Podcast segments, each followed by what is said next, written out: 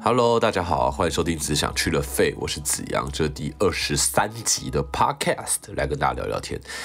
大家在家里待的还舒适吗？哦，这一两个礼拜特别难熬吧？我自己也是啊，我是超级无敌想打篮球的，但我也就忍着，所以大家一起忍着好吗？生命很长啊，一两个礼拜不如所愿，真的还好。更何况很多其他国家都这样的状况多久了？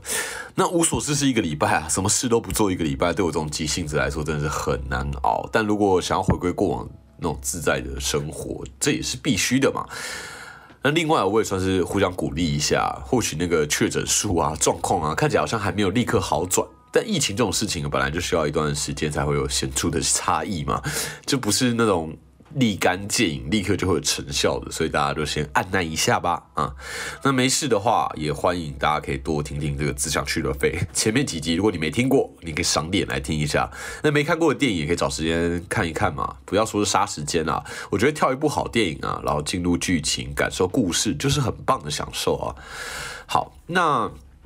今天这一集呢，想跟大家聊的是这个 Netflix 上已经上了一段时间，不算太新，也半年了的这一部电影。这部电影是《蓝调天后》（Ma Rainey's Black Bottom）。那其实 Netflix 最近上上了很多部好片，那不只是电影啦，影集也是。像最近台剧这个《火神的眼泪》就很夯，不知道大家追了没有？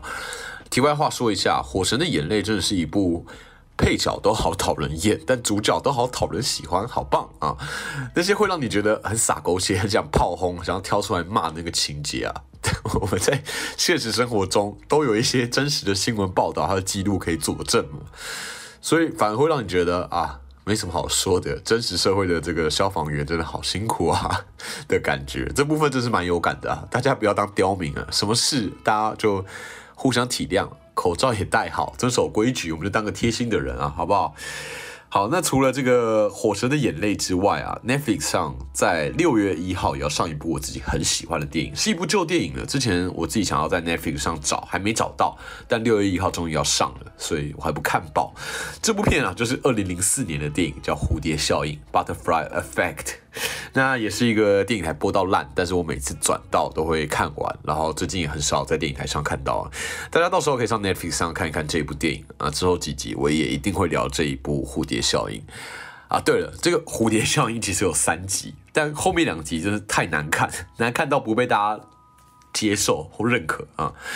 也许也是因为第一集太好看了，后面两集真的是狗尾续貂，硬要拍赚一波的感觉，所以大家我们就唯一认明第一集的蝴蝶效应就可以了啊。那回到我这礼拜要聊的这部电影啊，这一部《蓝调天后》（Ma Rainey's Black Bottom） 有什么看点呢？有什么值得一看的部分呢？首先呢，如果你是一个稍微有花心力关心这个世界的人呢，或是你是一个漫威的粉丝啊，不用是死忠的粉丝，一般的粉丝就可以了，应该都会知道这个饰演漫威黑豹的男主角查德威克·鲍斯曼 （Chadwick Boseman） 在去年二零二零年八月因为大肠癌过世了。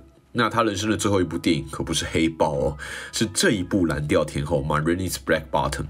那这是查德威克·鲍斯曼在离开人世前留给大家的最后一部作品，他的遗作啊，算是这个。人生谢幕前的最后一部电影，这部《蓝调天后》《m a r a n e s Black Bottom》在去年十一月曾经在美国的戏院上映，而且在十二月开始可以在 Netflix 上看得到。说起来过了半年多了嘛，我一直很想看，这礼拜终于看了，终于能跟大家好好的分享一下啦。那这一部啊，除了是查德威克·鲍斯曼的遗作之外，这部片在今年的这个金球奖和奥斯卡当中也备受瞩目，在去年二零二零年被美国电影协会评为二零二零年度十佳电影，就是十部最好的电影嘛，十部很好的电影啊！而且在第九十三届奥斯卡金像奖当中也获得了最佳服装设计、最佳化妆与发型设计、最佳艺术指导、最佳男主角、最佳女主角五项提名。那在第七十八届的金球奖当中，这一部《蓝调天后》嘛 r e n e s Black Bottom 也顺利由查德威克·鲍斯曼拿下最佳戏剧类电影男主角影帝的这个奖项，这是他第一次入围金球奖，也是最后一次啊！好险他一举拿下了影帝啊！那如果看过这部片就知道这部电影的，你应该就知道说这部片里面查德威克·鲍斯曼跟你所认识的、你为人所知的那个黑豹落差有多大。我觉得他会得奖完全不是同情票，他在这部电影里面有长大概长达五分钟的独白，根本是演技炸裂。在这五分钟独白里面，我在看的过程当中，我真的是不夸张，我眼睛都不敢眨一下。这种这种精彩的表演啊，你身为观众，你边看的当下，内心会伴随着各种惊叹，然后同时又很害怕自己会跟丢了演员的任何一个细节、一个呼吸，所以你自己的呼吸就会 hold 着。我觉得这种感觉真的蛮享受的。那这部电影呢，描述的是二十世纪初的二零年代，也就是一九二零年啊，他在伊利诺州的芝加哥。那准确来说，确切来说啊，这部电影它的定位是在一九二七年的夏天。那一九二零年代是一个怎么样的年代呢？我稍微来跟大家介绍一下。其实我自己蛮喜欢历史的，小时候读书就觉得历史有点像故事。如果你不带着考试的脑去读的话，其实还蛮有趣的啊。但考试总是能把所有有趣的东西变得很无趣嘛。其实我真的是觉得啊，各科都是啊，各科应该我自己觉得都会有乐趣。如果没有考试的话，那我渐渐长大之后啊，尤其读戏剧系之后，我就发现很多的作品啊，很多的经典的文本啊，其实都是奠基在历史之上，所以也对于历史开始感到更有兴趣。所以要说的话，或许我可以说我的另外一个兴趣就是喜欢了解历史吧。那也不要觉得历史无聊啦，就是我们常常说历史可以见古知今嘛。有些时候我自己觉得历史是万物的灵魂。我觉得每一个地方啊，每一个事物，甚至每一个作品，如果你知道它的历史背景，你会更感受到它的灵魂。它它为何而生，然后为何存在，它的生成经历了什么，以及什么原因让它变成现在这个样子。所以这一部《蓝调天后》自然也是，我觉得了解故事的背景，一定会对于这个故事更有感的嘛。像我刚刚说的，这部电影它年代是定在一九二七年，那一九二零年代是什么样的年代呢？一九二零年，首先呢。一九一八年是第一次世界大战结束的点，那一九二九年是经济大萧条发生的时候，所以换句话说，一九二零年代就夹在这两个大事件之间嘛，在第一次世界大战结束之后，在经济大萧条发生之前，那当时啊，一战刚结束，美国没有受到太多的波及，那反而是欧洲刚结束战乱，他们还在重整当中，所以美国有一种自成一家、自己很蓬勃的感觉，感觉处处都是梦想，充满希望。那不只是经济很蓬勃，经济就会带动科技，带动译文发展。那还有包括福特，它产的汽车也开始渐渐的被普遍拥有，所以平民百姓也开始有能力可以买车，可以自己开车。那很多我们现在习以为常的生活啊，其实都从二零年代开始渐渐的出现，算是一个现代化蛮重要的一个时机吧。除了我刚刚提到这个汽车渐渐可以被百姓负担得起以外啊，电力也变得很普及。那电力变得普及会发生什么事情呢？电视、广播还有电影渐渐就成为蛮基础的娱乐。那经济活动啊、股市啊、交易啊开始变得很活络。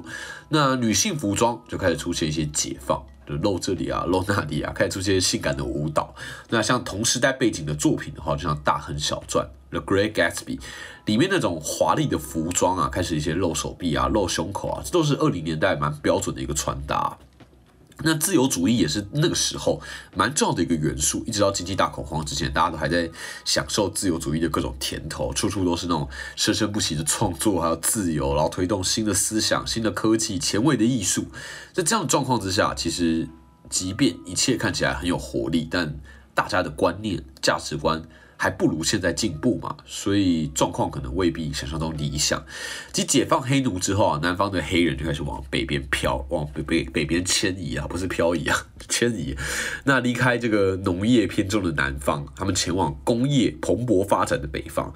那对于当时的黑人来说，北方应该是充满生机的。但殊不知，北方像是另外一个牢笼一样，黑人并没有如想象当中的被平等对待，白人一样掌控着一切，然后给予黑人很微薄的薪水，对黑人各种颐指气使。好，那讲太多历史了，但这部电影它的故事是在这样的时代背景下展开的，所以剧中的人物也遇到了种种跟这个时代、跟这个背景脱离不了关系的事情。那现在我就来跟大家介绍一下这个故事吧，让大家可以稍微了解这部电影的内容是什么。如果你很担心暴雷啊，也是可以自己斟酌一下。同样啦，我觉得剧情不是一部作品的全部嘛。那尤其这部电影，它演员的表现以及台词的设计，还有它时代背景，不论是服装或场景的考究，都非常值得细细品味。看完会有余韵的那一种，我自己看的也是很开心啊。然后顺便一提啊，就是这部电影啊叫《蓝调天后》，你可能会以为它是一部传记电影，但其实根本就不是啊。那是什么电影呢？接下来听你就知道了嘛。好，那故事的开头啊，是一群黑人在森林里面奔跑，然后氛围啊、状况啊，你会以为他们在被追杀，结果才发现啊，原来大家是抢着要去听蓝调天后 m a r a n i 的表演，有点像是可能大家抢着要去抢蔡依林演唱会的门票之类的啊。那 m a r a n i 在一个像是。马戏团的帐篷的空间，那观众里面都是黑人，然后大家都非常享受 Marini 的表演。那一开始啊，Marini 的演唱绝对会让你眼睛一亮。这个角色是由 Viola Davis 所饰演，她也是一个很厉害、很厉害的演员。我后面再跟大家介绍一下。我现在继续讲这个剧情啊。那在当时啊，Marini 已经红透半边天，尤其在南方，她拥有很高的人气。那就带领他的乐团叫 Georgia Jazz Band。一起前往芝加哥的派拉蒙音乐录音棚录音。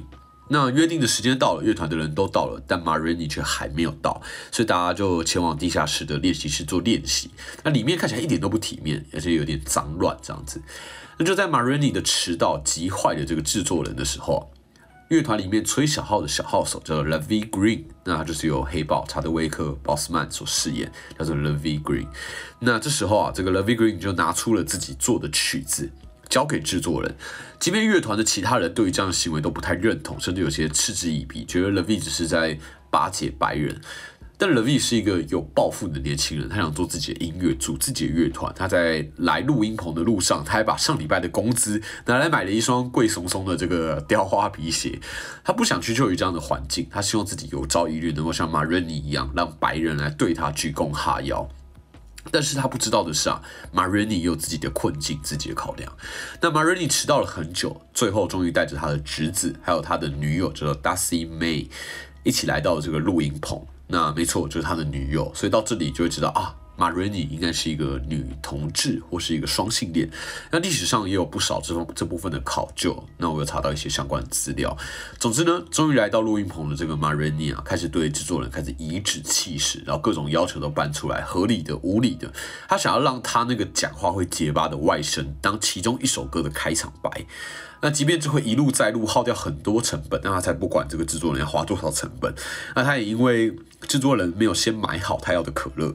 他直接暂停录音，直到有可乐为止，然后还叫他的乐团的成员去买。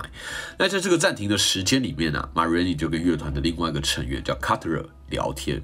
那 Marini 就就说出了他之所以会有这些要求，其实是因为啊，这些制作人啊，那些白人根本就没有尊重他，根本不把他当一回事。他们要的就是他的声音，他的歌声。一旦录完音了，这些人根本就不会把它当一回事。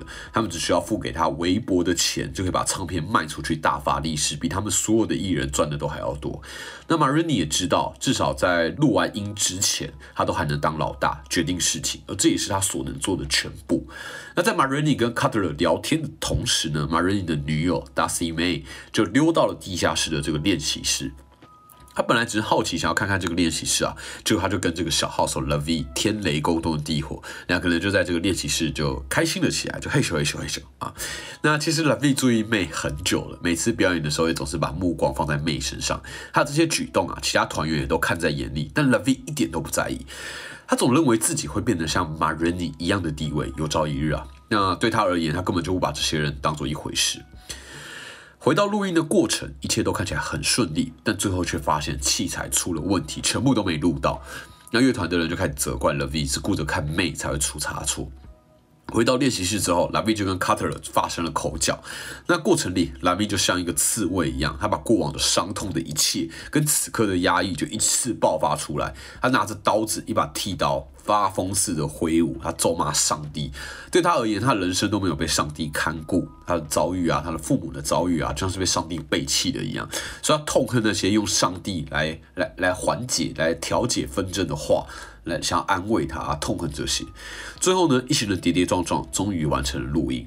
那过程里面，Marini 就稍微叮嘱了 Lavi 在演奏上的一些小细节。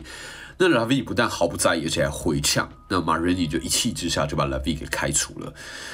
其实一切的一切啊，Marini 都有看在眼里。对他而言呢，Lavi 的野心会害到大家。他同时也感受得到 Lavi 在感情上对他造成的威胁。即便如此啊马瑞尼在离开录音棚之前，他还特别交代制作人还有那个经纪人，要求他们务必要把应该给的薪资给 Lavi。另一方面呢，乐团大家在练习室收东西，制作人就打开门，把薪资一个一个交给每一个人。那 Lavi 于是就追上前询问他前面创作的那首曲子是不是有机会可以帮他录音了。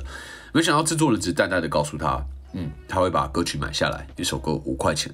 那制作人就跟 Lavi 说啊，这歌不适合黑人唱，但只要他持续创作，他可以一首歌五块钱帮他。买下来。那回到练习室之后啊，那 V 真是怒火中烧。他所想象到的未来，抱持的梦想，在此刻根本不复存在。刹那间，另外一名乐团乐手经过了 V 的时候，不小心踩到了他。踩到了他在来的路上刚新买的那一双雕花皮鞋，蓝 V 心里瞬间充满了愤怒，他手里拿出剃刀，一刀子就插入这个乐手的身体里面，瞬间鲜血流出。这时候恢复神智的蓝 V 发现自己已经犯下大错，但一切都已经来不及了。好的，以上呢就这部电影的剧情，而演员精湛的演出，我觉得是这部片最大的一个看点啊。那这部片从里到外的制作人员都可以说是品质保证，为什么呢？我等下就来跟大家分享啊。这部《蓝调天后》，我在看的过程当中就感觉到很有舞台剧感。那什么是舞台剧感呢？我这样好像有点在贴标签啊。但简单来说啊，就是这部电影它是它是利用这个角色之间的冲突，还有堆叠、相互碰撞，进而产生故事。它没有太多的外在事件，也没有太繁杂的这个视觉效果，它是非常单纯而且简单的，利用对白、利用台词、利用简单的剧情架构，制造引人入胜的这个故事情境，让你完全陷入这个角色的世界。这一切看起来很简单，但其实是需要下很多功夫的，而这就是我感觉到的舞台剧感呐，不用太多的元素就足以让你目不转睛、屏气凝神。那这一部《蓝调天后》（Marini's Black Button） 原著也叫做《Marini's Black Button》，那它是由舞台剧剧作家 August Wilson 所著作的。那 August Wilson 他有一个绰号，这绰号就是 Theater's Poet of Black America。这个简单来说就是黑人美国人的。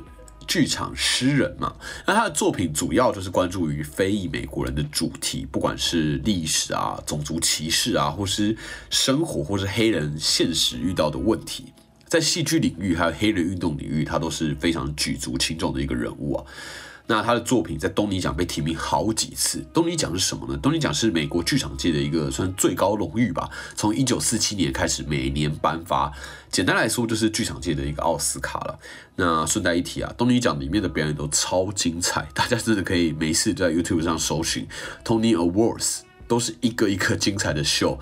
毕竟这些表演者可是每天都在剧场里面演出的硬底子的这些演员啊，所以真的是蛮精彩的。那 Ox Wilson 除了东尼奖以外啊，他还得过两次的 Drama Desk Awards。那更重要的是啊，他还拿过普利兹奖戏剧类别，还拿过两次。那他的作品啊，也不是第一次被拍成电影。二零一六年，丹佐华盛顿就曾经自导自演这个电影，就叫做《心灵为离》，叫 Fences，也是从他的创作 Fences 改编，所以最后也拿下了一头拉苦的奖项。这我就不多讲，大家可以自己稍微查一下。那也因为 Ox Wilson 在剧场界的地位啊，百老汇有一个剧院就是以他命名的，就叫 Ox Wilson Theater。我在二零一七年我自己在纽约的时候，我还在里面看过戏呢，觉得很酷啊。那我本来想跟大家分享一下这个剧院目前此时此刻在演出什么戏啊，就想说可以有一个临场感，但一查才发现啊，对，现在是疫情期间，百老汇整个停演。说起来，百老汇其实从去年到现在也停演一年多嘞，而且真的很惨。表演艺术产业不分国家，都因为疫情都好惨啊。所以我只希望这个疫情可以赶快好了，百老汇可以恢复演出，也希望大家可以啊，台湾快快好，可以尽快恢复以往的生活。那我刚刚提到 Ox Wilson 有一个绰号叫做 Theater's Poet of Black America 嘛。那既然称他叫做诗人，一定有他的原因。如果你已经看过《蓝调天后》，你一定会很有感，他的台词都很有节奏感。我一开始以为是因为这个黑人的口音、黑人的腔调，所以听起来会比较特别。但后来就发现不对，是台词本身写的就非常用心，它里面充满了不知不觉的押韵，还有这种浑然天成的抑扬顿挫。这真的是会让我想到莎士比亚的创作。莎士比亚最为人称道就是他的十四行诗嘛。简单来说，就是利用字的安排、子音母音的切换，创造出有一种接近唱，但却又不是唱，同时兼具节奏感的台词。那在看《蓝调天后》的时候，就会觉得 Ox Wilson 写的台词真的好厉害。那我相信剧组啊，演员们也肯定在如何说这些台词这件事情上下了十足的功夫啊。这样子的台词要怎么样的呈现方式，才可以才可以才可以成立？我觉得他们利用的方式啊，不但自然，而且讲起来很有劲。更重要的是啊，这些台词说完会在你脑海中回荡。我觉得这感觉真的是太特别了。那剧情方面呢？其实这部《蓝调天后》剧情不难预测，或者是好像很容易可以猜到结局。但我觉得最让人难过就在这个地方，最让人难过就在于说，结果真的是这样的结局，就是。看的过程，我们都跟这个剧中的人物一样，我们都期望着改变，我们会期待剧情往其他方向发展，因为这样的结局实在太不好了。但是就在这个感觉不会是一个好下场的时候，剧情层层堆叠，然后一步一步的往那里走，直到结局，就瞬间感觉到莫名的无助。l e v i 跟 Marini 他们两个角色之间的对立，我觉得也是这部这部片里面非常有趣的地方。两个不同年纪、不同想法、不同的价值观，但却有相同的困境。他们同样都身为黑人，然后同样都计算着、衡量着自己的筹码可以换得什么。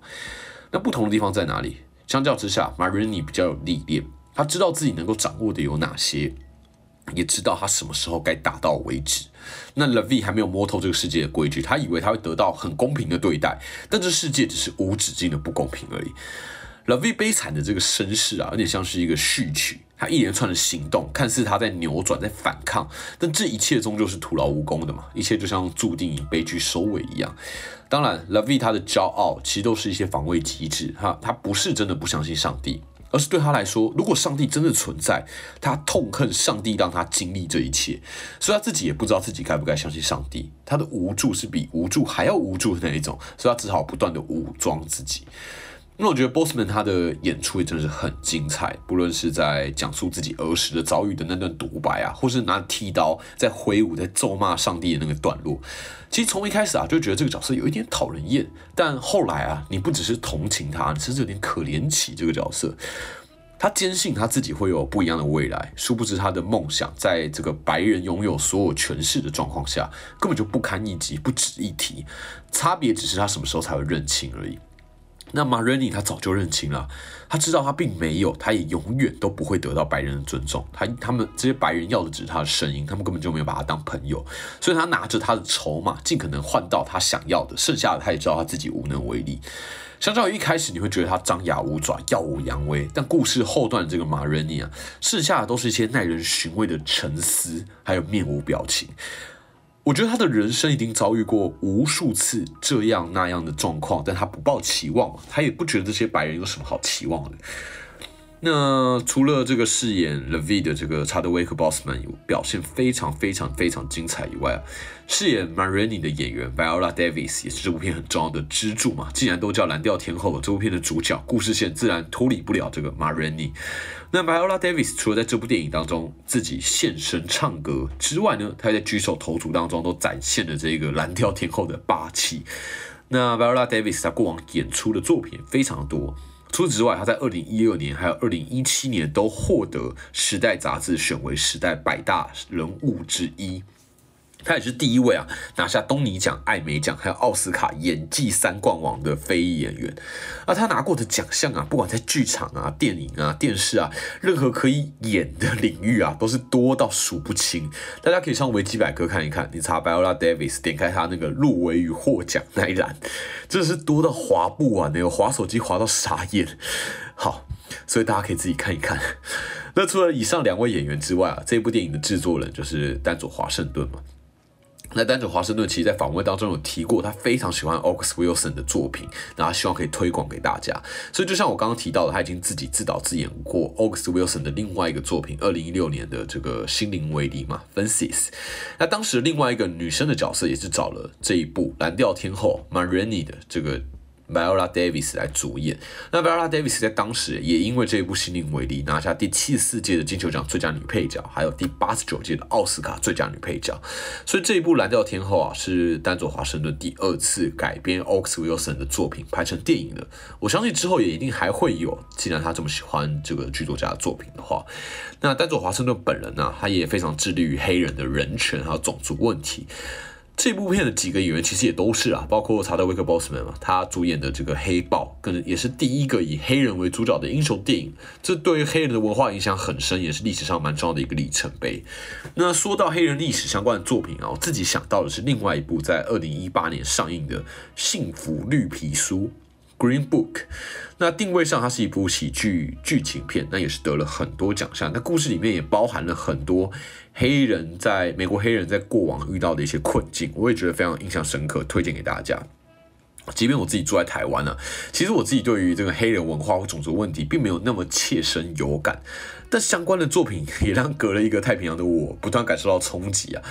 像另外一部我自己很喜欢的，也在探讨种族问题的电影，就是二零一七年的电影《Get Out》逃出绝命镇啊。它是一部用惊悚片包装，但却充满社会隐喻的黑人电影。那看的过程当中也是胆战心惊，看完之后也会充满很多的感触。我相信一定有不少人看过。那如果你还没看过的话，我在这里推荐给你啦。那丹佐华盛顿跟查德威克·鲍斯曼他们的关系非常好，跟大家分享一个我之前看到的小趣闻，我觉得蛮有趣的。这故事就是啊，事实上，这个丹佐华盛顿资助过 Chadwick Bossman。当时啊，Bossman 有一个交换去伦敦牛津大学的机会，但他没有钱。然后他教授觉得这是一个很难得的机会，所以他教授帮他各方求助，最后终于筹到了钱，让 Bossman 可以顺利顺利的前往。那 Bossman。读完之后回到美国，才发现这一笔钱是由丹佐华盛顿资助的，所以他自己就偷偷把这个秘密藏在心里面。他希望有一天能够当面直接感谢丹佐华盛顿，他也当做是一个动力吧。那后来啊，黑豹在纽约的首映会上，那查德威克·波斯曼终于遇到了丹佐华盛顿，他就鼓起勇气上前，想要感谢丹佐华盛顿。那当时丹佐华盛顿就跟他握手嘛，然后丹佐华盛顿就说：“哎，hello，哎，我们我们还没有见过这样。”然后查德威克·波斯曼就说。哦，对，但我有一件事情一定要跟你说，是你付钱让我上学的。然后丹佐华盛顿就会说，哦，哦，是哦，所以你欠我钱，对不对？我觉得真的很有趣啊，是一个很美式的一个幽默的对答。然后我自己就觉得，哎，这个小趣闻真的蛮可爱的。好。那回到这一部《蓝调天后》啊，故事里面其实也包含了不少的隐喻啊，不少的符号，像是小号手 Lavi，他一直想要打开一扇一直打不开的门，直到最后终于打开了，才发现是一个三面都是红砖墙的死路。有点像是在渴求这个世界找到一个出口，但之后才会发现，逆位的救赎终究只是另外一个死路，另外一个深渊而已。那拉比的那一双雕花皮鞋，还有最后拉比居然因为其他乐手踩到那双鞋而杀了人。当然，他并不是真的因为那双鞋，而是那双鞋就像他的梦想一样，他的希望，他的抱负。而最后，他的梦想，他希望，他抱负也像那双鞋一样，最后被践踏了。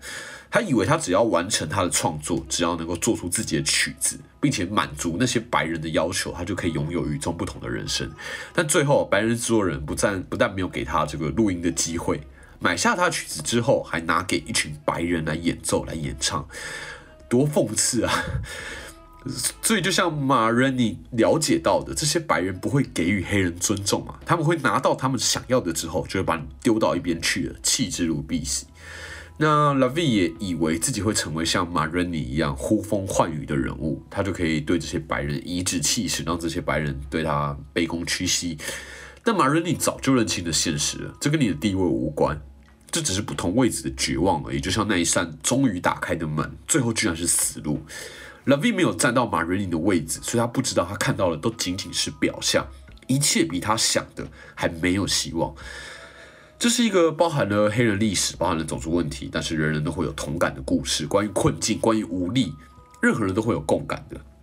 你可以感受到角色的纠结和冲突，以及这个世界对于这些主角的不友善。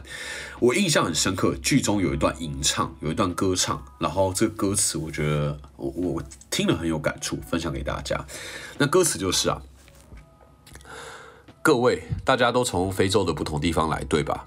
不同部落之类的。大家逐渐汇集成一道大杂烩，有人带来胡萝卜，有人带来豌豆，有人带来马铃薯，有人带来肉和坚果、秋葵、玉米。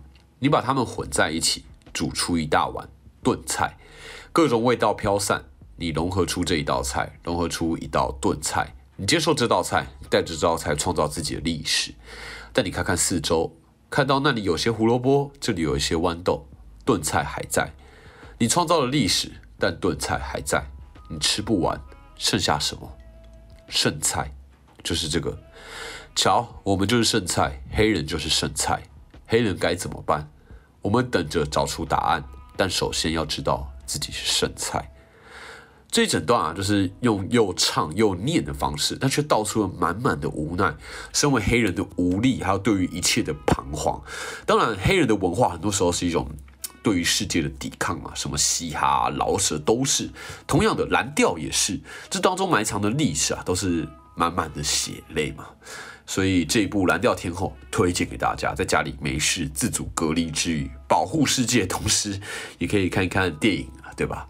这是一部好作品啊，会让你感觉到很有感触的啊。以上呢就是本周的这个 podcast 内容，跟你们推荐这一部《蓝调天后》。那如果你喜欢这一集的内容，也欢迎你推荐给你的朋友。如果你喜欢这个节目，也希望你可以分享出去。如果想听我聊什么电影，也都可以跟我说。以上呢，感谢各位的收听，思想去了肺，我是子阳，那我们就下次见喽，拜拜。